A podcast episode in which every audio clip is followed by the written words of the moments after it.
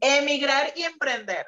Este tema me encanta, me fascina, tiene enamorado lo que es emprender.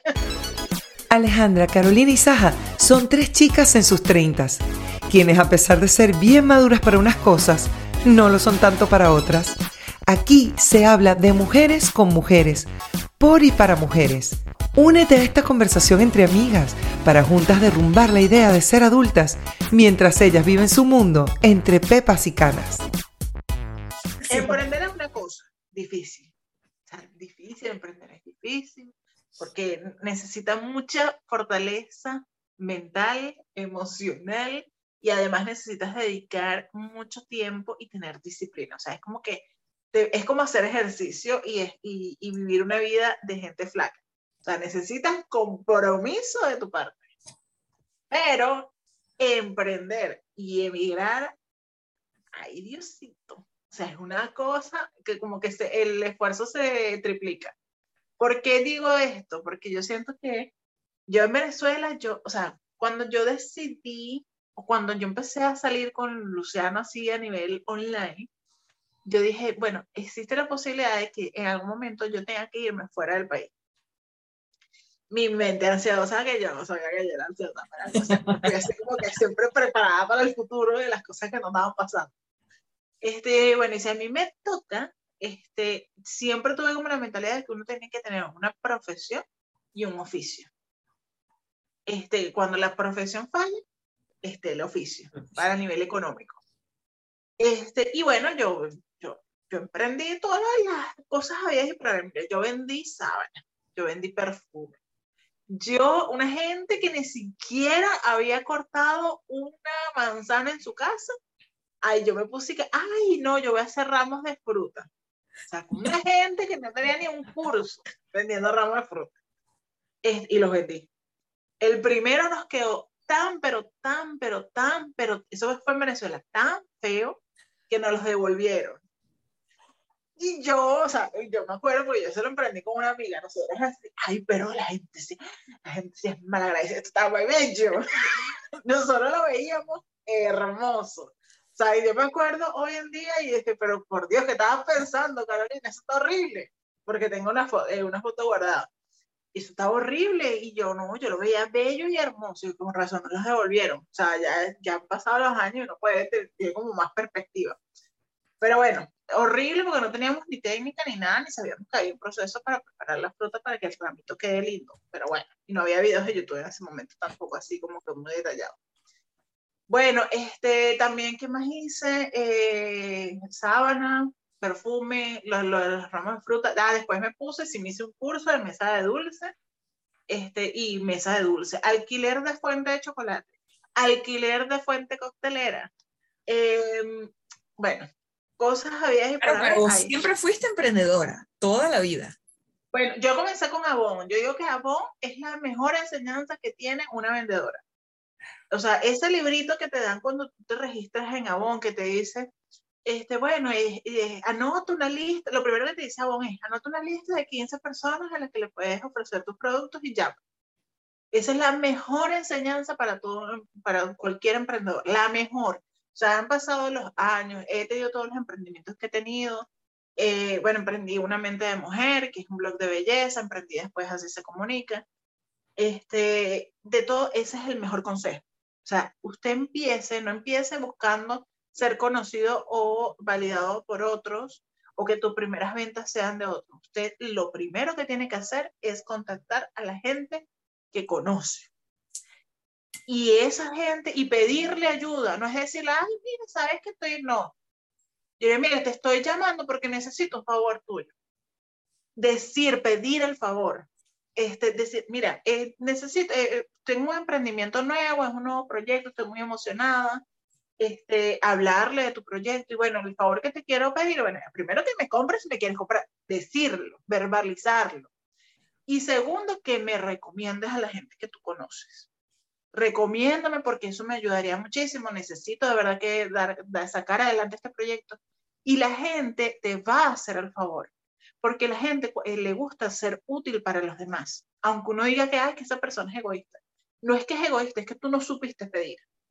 porque eh, nosotros damos por sentado de que, ay, que lo anunciamos en redes sociales, de que te estamos vendiendo zapatos, entonces que, ay, qué bola, no, vio que estaba vendiendo y no me compró. Ay, mira, vio, él sabe que yo vendo zapatos y no me recomendó. O sea, la gente no es adivina de qué es lo que, lo que pide tu corazón. De, verbalízalo, dile, mira, estoy vendiendo zapatos, si tú ves que alguien necesita zapatos, dile que soy yo. Mis mejores clientes, todos han sido referidos.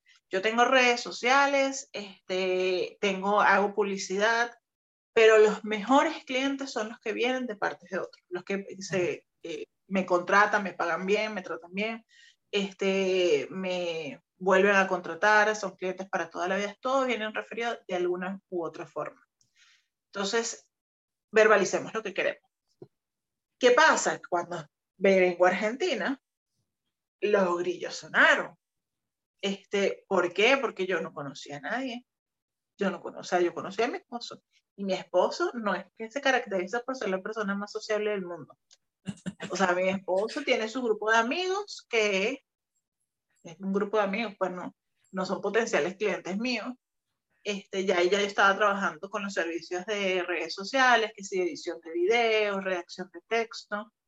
Este, y la familia de mi esposo tampoco es que estaba en ese medio, o sea, no, yo no te conocía a nadie, o sea, a nadie. Yo tenía amistades acá, no había nadie que, yo le pudiera pedir el favor eh, de darme a conocer. ¿Y qué fue lo que hice?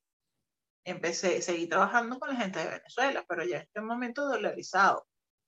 Este, y empecé a, o sea, creé mis estrategias para darme a conocer, pero no por las redes sociales, porque yo necesitaba tener algún ingreso. Este, y me dije, bueno, no conozco a nadie, tengo que conocer, tengo que salir, o sea, tengo que salir, exponerme. Y me acuerdo que la primera salida que yo tuve, que dije, bueno, voy a salir a un curso que estaban dando gratis, yo digo, porque yo necesito, o sea, que conocer gente, este, y que, y que me compren y le convencí a mi esposo porque yo estaba en ese momento de que no podía salir sola, entonces no me atrevía a salir sola por mis temas de ansiedad. Mi esposo fue conmigo reventado del trabajo, le había trabajado 12 horas ese día, llegó a las 6 y el curso era a las 7. Este, fuimos, este, cuando yo soy una introvertida funcional, este, y cuando eh, hicieron una dinámica de eh, levántate, preséntate y qué es lo que haces. Y bueno, yo me presenté y caí también que me contrataron y empecé a trabajar en, en ese sitio. Este, o sea, ellos no estaban buscando a nadie. Me dijeron, ay, si quieres traes tu currículum. Este, se acercaron después que terminó el curso. Yo llevé mi currículum y me contrataron. Me pagaban malísimo, pero el trabajo aprendí muchísimo, conocí gente, empecé a tener también mis primeros clientes por ese medio, este, y empecé a entender cómo era la cultura de acá. Claro. Este, porque yo, o sea, mi esposo estaba más venezolanizado imposible, o sea, una cosa que tú ves a mi esposo y es un venezolano.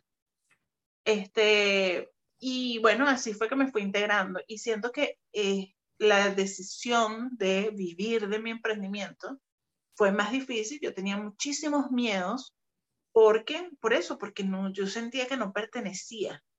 Y bueno, sigo sin pertenecer porque todos mis clientes son de España. Pero bueno, se hace el esfuerzo.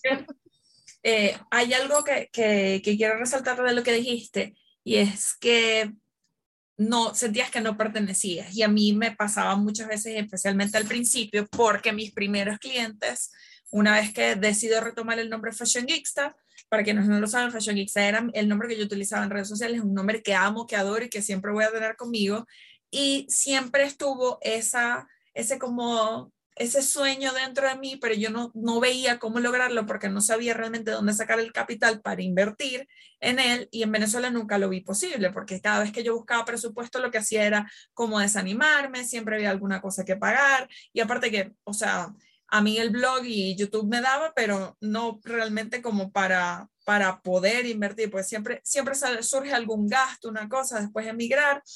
Y eh, yo digo que la presión es lo que pule el diamante. Me siento bastante pasa todo lo de la pandemia, me siento bastante inconforme y triste con un trabajo que antes me gustaba, pero ahora me estaba afectando mentalmente y es cuando dije, bueno, o es ahora o nunca, porque siempre lo dejo, uno siempre tiene esta mala tendencia de dejarse a uno para después, para después, para después.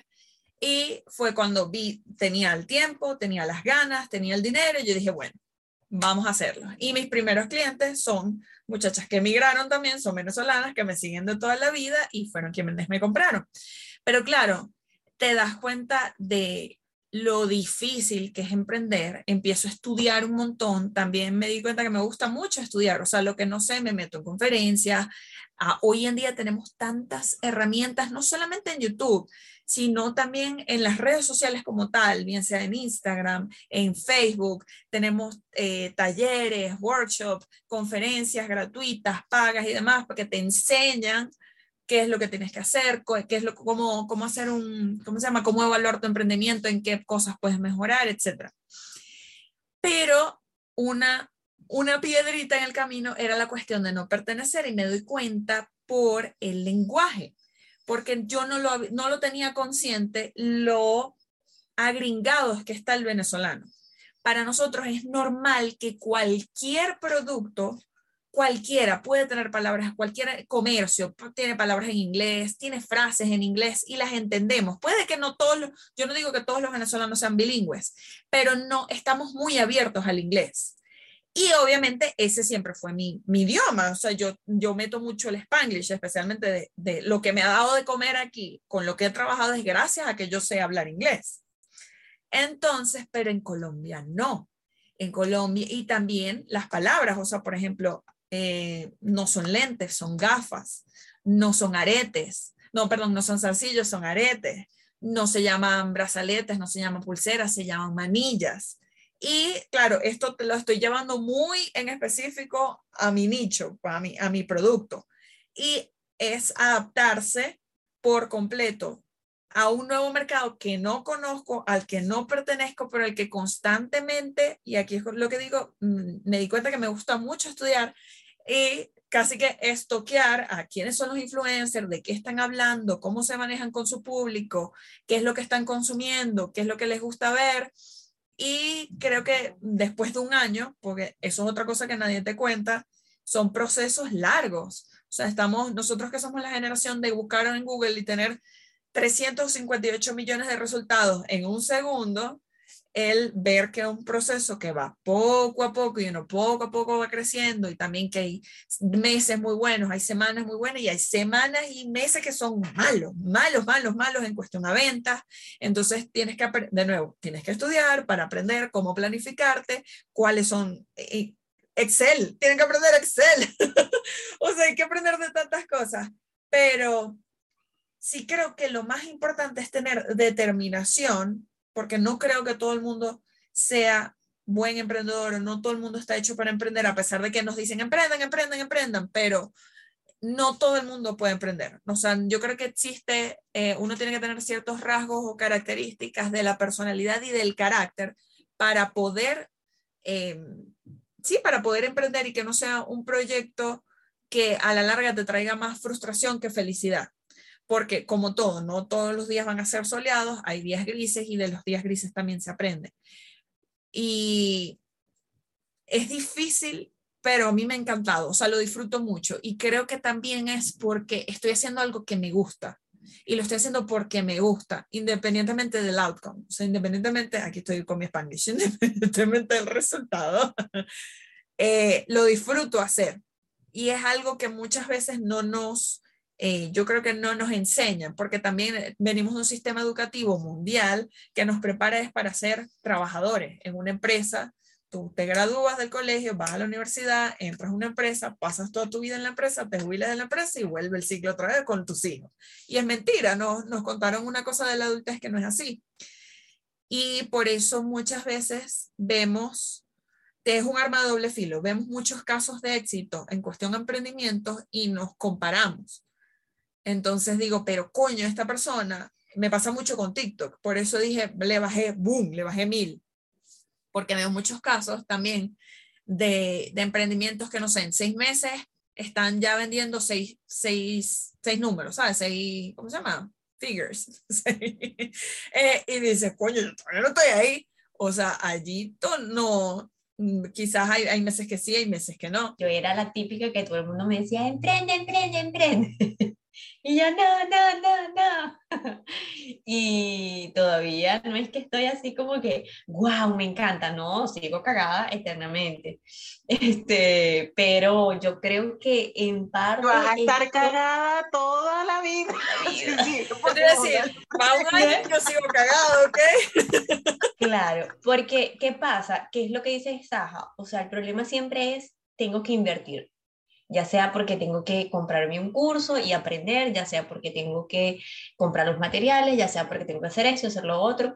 Y yo creo, y lo comenté en Instagram, que a mí lo que me motivó fue que hice un curso de marketing para ser afiliada, pero en el mismo curso te enseñan a crear tus cursos y a vender tus productos. Y yo decía, pero, o sea, si ellos les está dando resultado, no solo ser afiliados, sino que también como que creando cosas, y que yo, o la otra cosa, es que yo no quería ser afiliada y ya. O sea, a mí me daba pena porque yo siento que es como mentir. Es algo tonto, porque todo el mundo lo hace, pero a mí me daba pena como decirte, mira, compra este curso que es buenísimo, genial, y resulta que yo ni sabía de qué era el curso.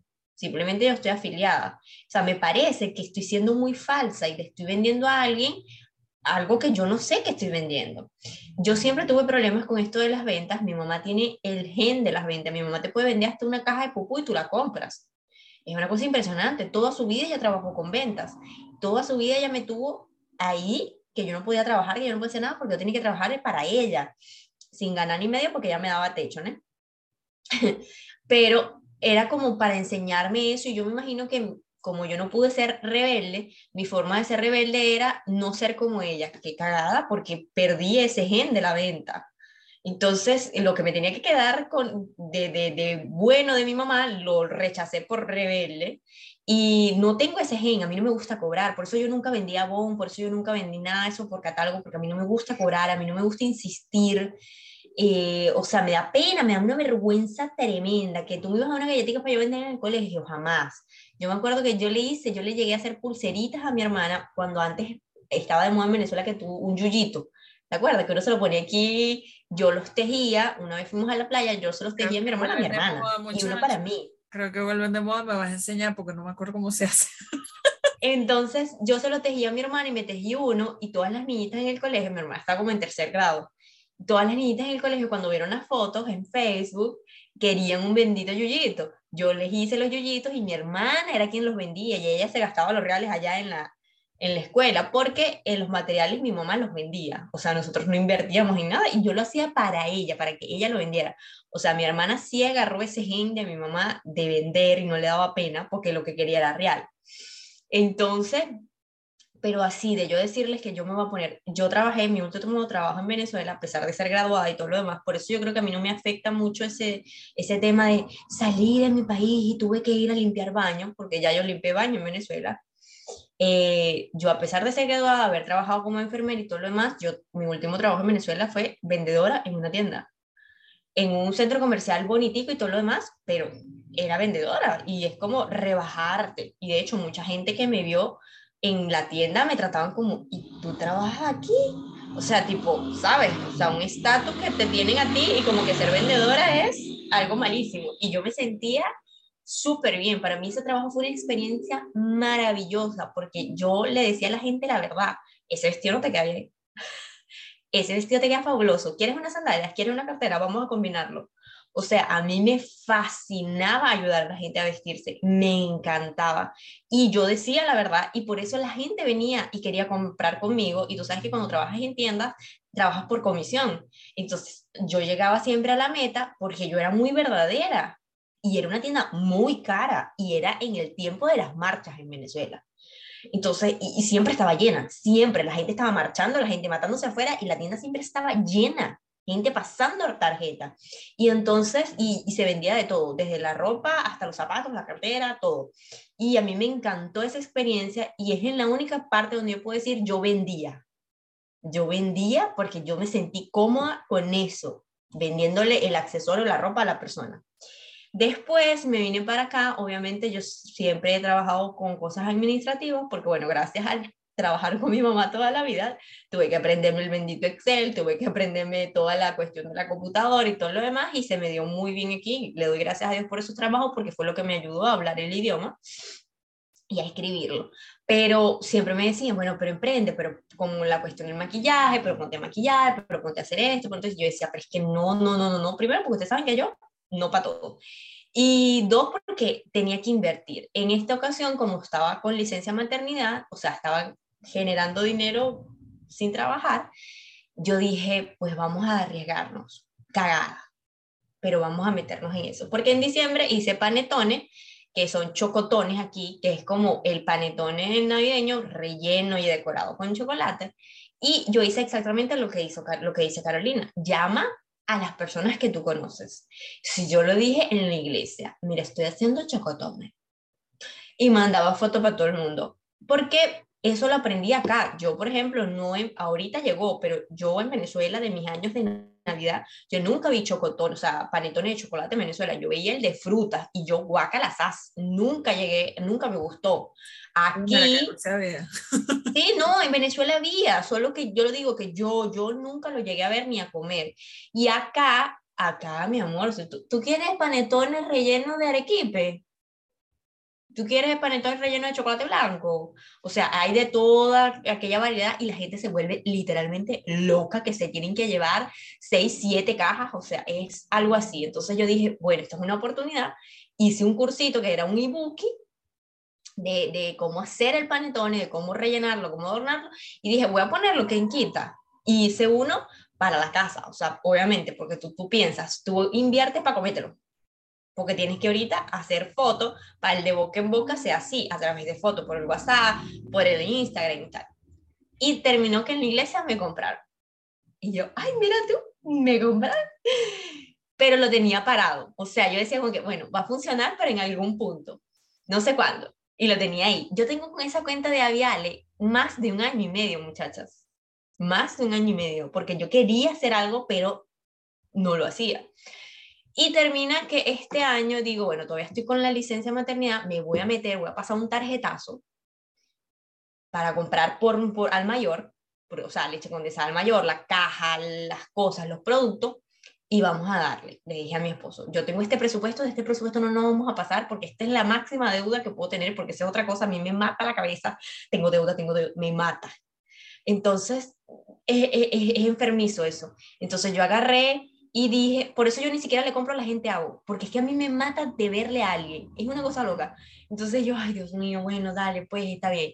¿Qué hicimos? Hicimos la cuestión, yo comencé a tomar fotos, yo a hacer los productos para comérnoslo, eh, para que la gente lo probara, mi esposo lo probara, su familia lo probara, mi mamá lo probara, o sea, para que tener diferentes opiniones, a ver qué me falta, qué no sé qué más. Como ya yo les había echado el cuento, yo con galletas, yo hacía galletas de molde en Venezuela, no la galleta que se derrite sola siempre quise, pero nunca la, la pude hacer, pues. Yo sé que el pay de limón y el pay parchita a mí me queda brutal, brutal, brutal, brutal. Era el único dulce que yo hacía en Venezuela que todo el mundo quería que yo lo hiciera para ellos comérselo. O sea, mi familia entera, los vecinos en el barrio, todo el mundo. Pero más nada, yo, hacía, yo no sé más nada, yo no sabía hacer más nada. Y, y, cuando aquí me pongo a ver, obviamente lo mismo que dices, Zaha, tú empiezas, tú emigras, tú empiezas a, a, en otra cultura, otra región, otra forma de comer, otra forma de degustar, otra forma de, de otros dulces, otras cosas. Y yo decía, bueno, lo voy a intentar. Yo intenté un dulce que es muy común de acá, no me salió. Ni porque, ni, no me salió, y es que no me sale hasta el día de hoy. Y es la cosa más absurda y sencilla del mundo, y no me sale. Yo hice un juego con eso, lo volví relleno y perfecto. O sea, el sabor queda perfecto, la forma es lo que no me queda perfecto. Entonces, nada, dándole la vuelta a la situación y les puedo decir que de verdad, de verdad, yo misma me sorprendo conmigo misma porque de sabor las cosas me han quedado súper bien y salió la oportunidad de meternos en una feria que fui con el foco de vamos a, vamos a darnos a conocer y al mismo tiempo vamos a conocer a las personas a las que le podemos vender. ¿Qué le gusta a esas personas? Por ejemplo, yo hice un cookie bolo de relleno de crema de Oreo que queda deli y un relleno, una cookie bolo rellena de Nutella. ¿Y qué se vendió primero? Relleno de Nutella. Todo el mundo aquí tiene una obsesión con la Nutella. Entonces, todo lo que lleve Nutella se vende en un 2x3 sin yo publicarlo, sin yo hacer nada. Simplemente me preguntan, ¿tienes de Nutella?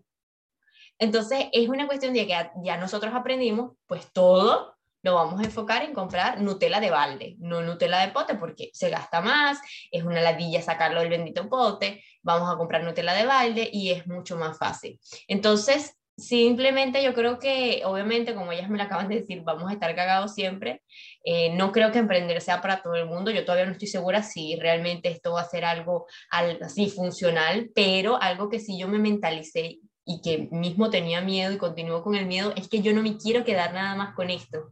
O sea, yo quiero que si esto es verdadero, si verdad uno le va a echar el camión, es porque al final yo voy a tener un local donde voy a vender dulces.